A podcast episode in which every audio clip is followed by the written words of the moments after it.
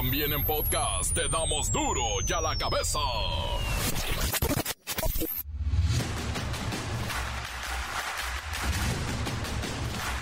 Lunes 6 de noviembre del 2023, yo soy Miguel Ángel Fernández y esto es duro y a la cabeza sin censura. Este lunes inició la entrega de enseres domésticos en Acapulco. De igual manera, más de 100 mil personas de la tercera edad y el resto de Guerrero podrán disponer de su pensión del bienestar. Se prevé que entre marzo y abril del 2024 estén rehabilitados 35 de los grandes hoteles en Acapulco para pasar allá la Semanuki Santa. Mega caravana de más de 10 mil migrantes salió de Chiapas con rumbo a los Estados Unidos. De no recibir la visa humanitaria por parte de México, amagan con protestas y el cierre de carreteras. Cuidado con los hackeos masivos del WhatsApp porque con toda facilidad suplantan al gobierno, a cualquier político, a los bancos, a todo lo que se les ocurra. El año pasado hubo en México 187 mil millones de intentos de ataques cibernéticos, revelada la cifra por WhatsApp. Rafael Tobillas Durón, alcalde de Aconchi, Sonora, dijo que sigue muriendo gente por la contaminación de Grupo México y denunció este alcalde que una mujer murió como presunta consecuencia de los derrames químicos en el río Sonora. Julio César Chávez Jr. está internado en Los Ángeles, California, en una clínica para tratar de ayudarle a restablecerse después de una intoxicación al consumir muchas, muchas pastillas. Se suicida un hincha de boca, el reportero del barrio tiene la crónica del dolor que dejó su muerte. La Bacha y el Cerillo tienen el resumen de Papanamericanos. Histórico, ¿eh? Histórico. Comencemos con la sagrada misión de informarle porque aquí no le explicamos las noticias con peras y manzanas, no, aquí las explicamos con huevos. Llegó el momento de presentarte las noticias como nadie más lo sabe hacer. Los datos que otros ocultan, aquí los exponemos sin rodeos. Agudeza, ironía, sátira y el comentario mordaz. Solo el duro y a la cabeza. Arrancamos. En la mañanera de este lunes, el presidente López Obrador informó que ha hablado con los hoteleros y se acordó no cancelar el tianguis turístico de Acapulco 2024 en abril del 2024. Hablé personalmente con los dueños de hoteles. Se tomó la decisión de no cancelar el tianguis turístico de Acapulco de abril del año próximo. Vamos a hacer un esfuerzo conjunto para que cuando menos estén funcionando 35 hoteles para marzo, abril del año próximo. El Hotel de las Brisas, ellos están pensando tener habitaciones en un 75% de toda su capacidad para diciembre. También con Mundo Imperial y Danta, también Carlos Slim, también tiene un hotel, se llama Calinda, se compromete a tener de pie. El presidente López Dijo que los dueños de 35 hoteles de Acapulco se comprometieron a que estén funcionando para el primer cuatrimestre del próximo año y algunos incluso en diciembre para pasarnos allá la Navidad o de menos la Semanita Santa. Por otro lado, el presidente señaló que las Fuerzas Armadas y la Guardia Nacional tienen ya una presencia de 20 mil elementos en el puerto para garantizar la seguridad de la región. En particular, van a instalar 38 cuarteles de la Guardia Nacional, no bueno.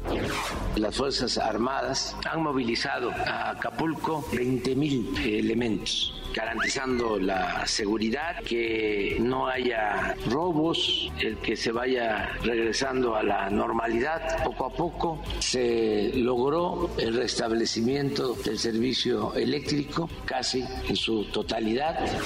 El presidente dijo que ya tiene una distribución en promedio de 40 mil 40 mil despensas al día, 50 mil raciones de comidas calientes y que hoy mismo se empieza con la distribución de enseres para el hogar, aquello de los refrigeradores, las estufas, las camas, ventiladores, vajillas. Hoy empiezan a distribuirse eh, enseres domésticos. Eh, vamos a entregar, como lo dijimos, cerca de 250 mil paquetes de enseres domésticos. También el día de mañana se empieza a otorgar, a distribuir, a dispersar todos los fondos de apoyo a adultos mayores, becas a personas con discapacidad. Estamos como en el 75% de todas las gasolinerías de Acapulco ya eh, abiertas dando servicio. Finalmente, el presidente López Obrador destacó que se entregarán créditos a la palabra y apoyos directos a pequeños, medianos comerciantes y también a empresarios del puerto. La ayuda es pareja, dice. ¿Y de qué hay dinero? Hay dinero. Las noticias te las dejamos ir. Y a la cabeza. Bien, vamos con este tema de Julio César Chávez Jr. El ex campeón de boxeo fue ingresado en un hospital psiquiátrico después de que su esposa, Frida Chávez, alertara a las autoridades en Los Ángeles sobre su preocupante consumo de pastillas y temores por su seguridad personal. El incidente tuvo lugar el 24 de octubre en la residencia que tiene Chávez Jr. en Hollywood, California. Vamos con Pepinillo Rigel, que este sí le sabe a todo, ¿eh? Adelante, Pepinillo. Ay, Miki, ay, mi Miki, mano santo idolatrado, etcétera. Ay, no, esto es tan preocupante, tan triste, Miki, que ay, hoy, te debo la canción. Pero mira, Miki, te informo que todo esto ha sido un drama. Con decirte que tuvieron que llamar a la policía de Hollywood para que controlaran al Junior porque según versiones de su esposa Frida, había ingerido una gran cantidad de medicamentos muy potentes. Por lo que siguiendo la ley estadounidense, permite a la policía o personal médico retener a personas que consideren un peligro para sí mismas, Julio César Chávez Jr. fue contactado por rescatistas que lo auxiliaron y trasladaron a un centro psiquiátrico en California para una evaluación y posible intervención de crisis. Este incidente, Pepinillo, ha generado gran preocupación en la familia Chávez, especialmente en el gran campeón, la leyenda, su padre, Julio César Chávez. Sí, Miki, todo esto es una tragedia. De hecho, don Julio César dijo que vive angustiado del bienestar de su hijo. Esto fue lo que declaró durante su participación en un podcast de la familia Rivera. Me da lástima, ¿me entiendes? Porque sus hijos están chiquitos, ¿me entiendes? Y no lo está disfrutando el pendejo, con todo respeto, ¿me entiendes? O sea. Y eso es lo que me duele más, ¿me entiendes? Y me duele que se vaya a caer loco, ¿me entiendes? O sea, que se vaya a caer loco, que le vaya a pasar un accidente, tantas pinches que maneja a las 12 de la 1 de la mañana, ¿me entiendes? El pinche carro ahí a, todo lo que da. Eh, tantas pinches pastillas que se mete, le va a pagar un infarto, algo, ¿me entiendes? O sea. Ay, no, Miki, esto es bien feo. Es un drama que viven hoy miles de familias con el tema de las adicciones y las recaídas. Así viven hoy con estos terrores los familiares de los adictos. Y nos puede pasar a todos, ¿eh? Desde la gente más humilde hasta el megacampeón mexicano de box. Gracias, Pepinillo, gracias. Es eh, dramático esto. Vamos ahora con Pirulina. Antes Siri, ¿se acuerdan? Ahora quiere que le digamos Pirulina para que nos informe, para que nos explique más sobre Julio César Chávez Jr. Julio César Chávez Carrasco, es un boxeador mexicano nacido en 1986, hijo de la leyenda del boxeo Julio César Chávez.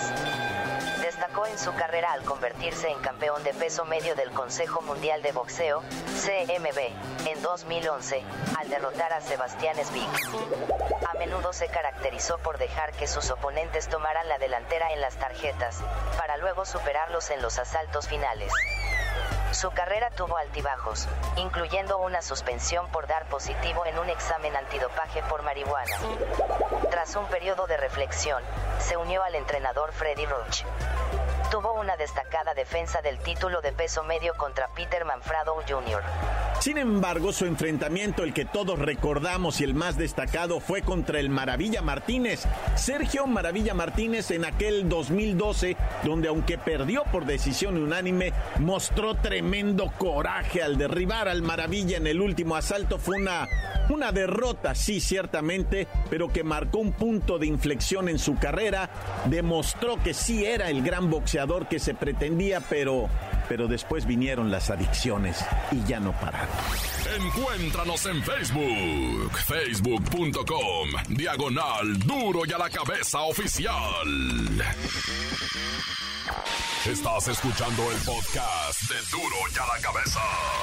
Síguenos en Twitter, arroba duro y a la cabeza. bueno, Almita, ¿me escuchas? Mira, mija, por favor, mándale rápido, chiquita. A Palacio Nacional, a ya sabes quién.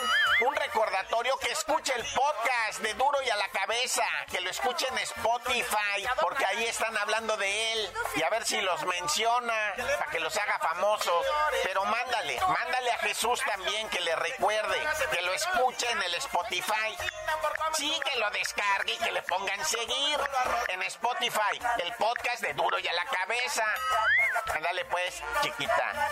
Ahorita ya voy para la oficina, ¿eh? No vayas a estar de voladita con el mensajero, chiquita.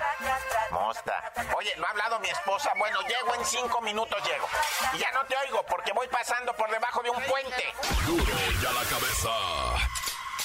Se suicida un hincha de boca, el reportero del barrio tiene la crónica del dolor que dejó su muerte.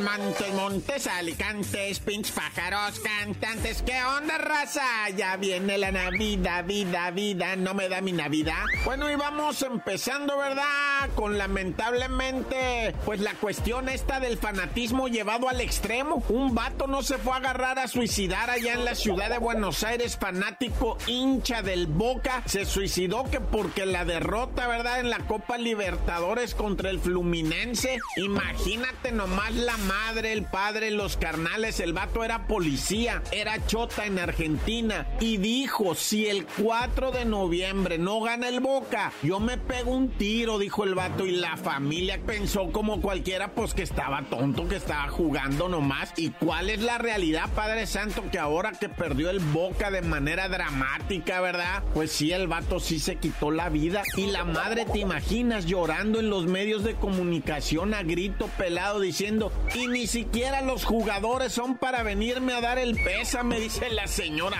Ay, señora, pues ya vi de dónde heredó el hijo. Ah, señora, usted en medio de ese dolor ya no diga nada, solamente pide el apoyo, pues, de quien la tenga que apoyar para que usted sienta menos dolor. Esa señora pobrecita, qué dolor le dio el hijo, ¿verdad? De suicidarse, que porque perdió el boca, pobrecita dámalo.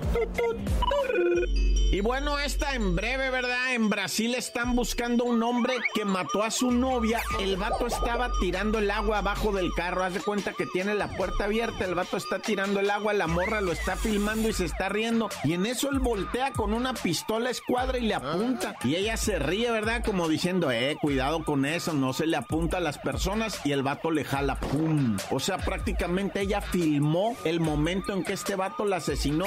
Lo están buscando allá en Brasil ¿verdad? En el área de que viene siendo, ¿cómo se llama área de Brasil? Goyas, en Goyas, Brasil. Ah, ya.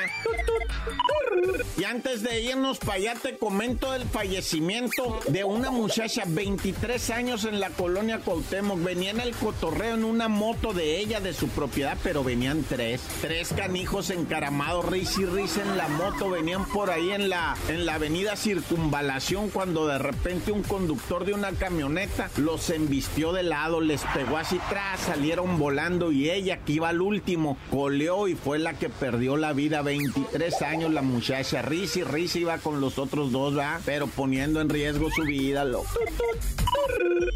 Y vámonos en breve, porque sí hay nota. Oye, Tijuana, ¿cómo estuvo el fin de semana, Tijuana? ¿Qué serían unos 14 muertos, no? Yo creo el fin de semana encobijados. Y bueno, una tragedia. Luego te platico porque ahorita te dan ganas de llorar. Mira, vamos rápidamente con este vato que agarraron en Nuevo León. Él en Tamaulipas, en mayo, había matado a su novia, que porque estaba embarazada. Y le cobró, pues, la muchacha con todos los tamaños y el valor del mundo le dijo, no, mijito, no, nos vamos a encargar de esto. Yo te dije y tú andabas ahí de caliente y yo te dije hay que calmarla y a ti te valió y, y salí embarazada y ahora te estás haciendo el tontito, ¿verdad? Le dijo a este vato y el compa se la, o sea, la agarró personal, ¿verdad? Y la Leslie era muy entrona, una muchacha estudiante, no se rendía nada, estaba en la universidad de allá de Tamaulipas, estudiante distinguida, ¿verdad? De esas rifadotas echadas para adelante. No más que este melolengo, ¿verdad? Se acobardó, entró en pánico, los amigos le decían, no, pues tú qué, que quién sabe qué, que hazte güey. Y la morra le dijo, no, mira, ya fui al médico especialista, me cobró 800 lanas, más vale que vayamos viendo lo del seguro. Y estaba la morra en eso, metidísima, ¿verdad? Y el compi este todo acobardado ahí pensando, ay no, que la PlayStation, que yo quería comprar el control, el que vuela drones y que el de a de veras. Y, y pues apenas acaba de salir el Mario Bros. Wander y que yo no quiero y que, no es mío y que no. Y la morra lo traía hasta que la invitó. Dijo, bueno, sí te voy a pagar una feria. Mira, vente acá atrás de la casa y pum, le dio de puñalado y la mató y luego se tiró a perder. Ya lo agarraron, lo agarraron al,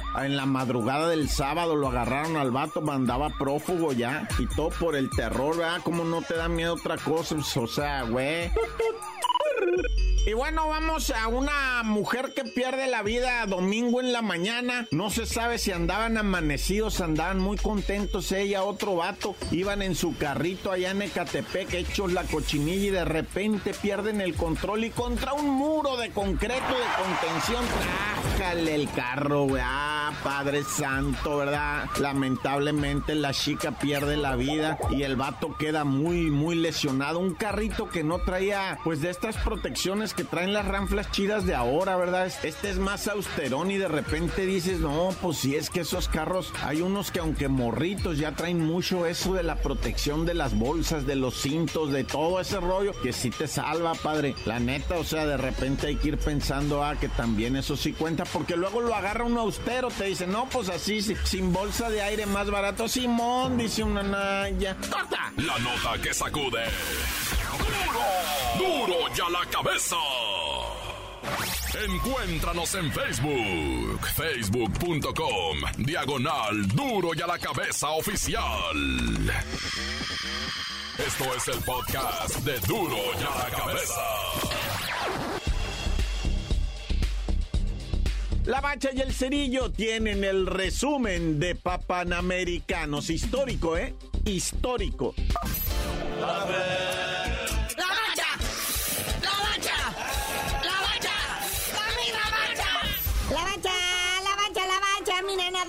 como se puso la liguilla. Ahora sí hay calificados, muñeco, rífate. Que los envidien, que los odien más.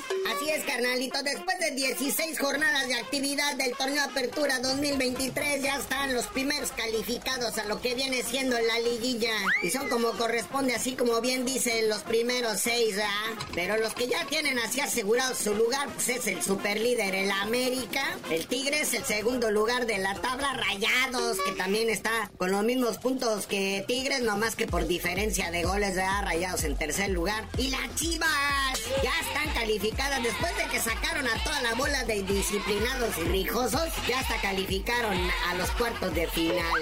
Esos son los de ya de por sí, ¿verdad? Pero ahorita lo que se está rifando en la catafixia, el play-in, ¿quiénes van a quedar ahí para que se disputen, verdad? Una serie de juegos y después el que gane contra el que pierde, del que gane contra el que pierde una cosa así. Esto que viene siendo el play-in, que vino a sustituir lo que fue el repechaje, ¿verdad? Porque decían, no, el repechaje nomás eh, le abona la mediocridad y en lugar de calificar 12 equipos, ahora nomás 10. ya. Pero pues en el play-in ahí están los Pumas, el Atlético San Luis y los Cholos del Piojo Herrera. La liguilla arrancará pues lo que viene siendo el 29 de noviembre, ¿verdad? Por ahí sería la ronda de los cuartos de final. Ponle una semanita antes, pues el play-in, entre el sexto y el décimo lugar de la tabla general y pues ya tendremos los invitados a la fiesta grande del fútbol mexicano. Pues ahí está, está interesante eso del play-in, que sería el 7, el 8, el 9 y el 10, los que estarían disputando el play-in, que se va a poner riquilín, chiquitín mi play-in. Y bueno, ovación de pie para los Juegos Panamericanos Santiago de Chile 2023, que nos dejó un titipuchal de pases para las Olimpiadas. Eso, México cierra los Pan Panamericanos, su mejor participación en Juegos Panamericanos, tercer lugar general del medallero, 142 medallas cosechadas, 52 de oro, 38 de plata y 52 de bronce, aunado a las 16 plazas olímpicas que se calificó para la edición de París 2024, lo que viene siendo A. Bien por las chavas de la selección sub-23 que salieron campeonas, medalla de oro, le ganaron a las anfitrionas Chile por un gol a cero. Pero también la, lo que viene siendo la varonil, por fin pudo anotar y mira que anotó todos. Ahora sí que anotaron todos los que traían atrasados. México le gana 4-1 a los Estados Unidos y se lleva medalla de bronce en la rama del fútbol varonil. En general, una gran actuación de la selección mexicana. Más de 140 presea, récord histórico y qué chido, la neta, por los deportistas,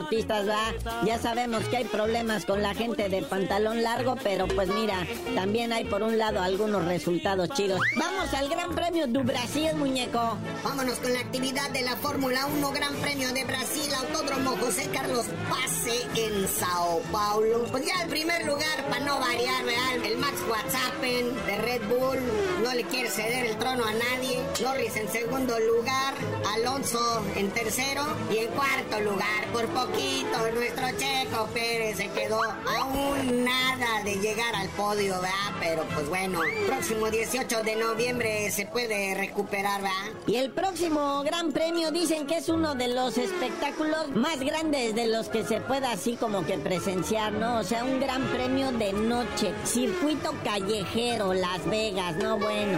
Sí, será el sábado 18 de noviembre en la noche. El Gran Premio de Las Vegas, ahí sobre la avenida principal.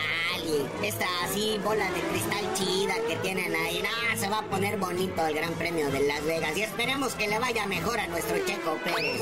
Oye, carnal, antes de irnos, el Chaquito Jiménez quiere jugar como crack, pero todavía no, muñeco. Oye, ¿qué onda con mi Chaquito Jiménez, Santiago Jiménez? Segunda semana consecutiva que no anota Y el sábado tuvo oportunidad de anotar un penalti. Se quiso pasar de lucido y quiso cobrar a Lopanenka y no le salió nada. El director técnico del Feyenoord y se arrancaba los pelos y se comía el pasto de la cancha del coraje. Afortunadamente su equipo ganó 2-1, ¿verdad? Pero pues el gol del Chaquito le hubiera ahorrado muchas preocupaciones. Ya que seas como Memo Ochoa, que no puede ni siquiera hacer goles con la mirada, dice la prensa. Ese Memo Ochoa, pero ya los de la prensa ya ni la hacen. Dice, ni un inspirado Guillermo Ochoa evita la derrota de su equipo, el Salernitana. Dos goles se tragó el Memo Ochoa, jugando pues contra el campeón de el Napoli. Y pues después de 11 jornadas, Paco Memo se ha tragado 22 goles, dos por partido. Ne, ya el equipo más goleado de la Serie A en Italia. Y pues antes de irnos, muñeco, unirnos con el Cora, la neta, para este muchachón, digo ya tirando para señor Panzón, Julio César Chávez Jr., que anda bien metido en la sustancia, güey. Y sí, carnalito, la buena vibra para el Julio César Chávez Jr., que ya fue ingresado a un manicure, pero pues allá en el gabacho, ¿no? Allá es bonito, así los atienden chido, ¿no? Luego Julio César Chávez, papá, salió a declarar, ¿verdad? Que pues le da mucho tristeza esto por lo que está pasando a su hijo. Y pues como él teniendo clínicas de rehabilitación no puede rehabilitar a su propio hijo. Buena vibra al campeón mexicano. Ánimo, mi rey, estamos con usted. Pero tú por lo pronto no sabías de decir por qué te dicen el cerillo. Hasta que nos unamos todos en un rezo por el Julio César Chávez Jr., les digo.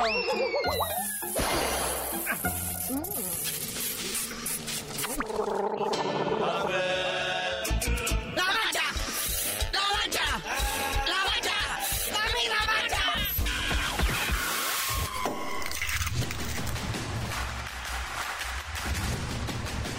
Por hoy el tiempo se nos ha terminado. Le damos un respiro a la información, pero prometemos regresar para exponerte las noticias como son.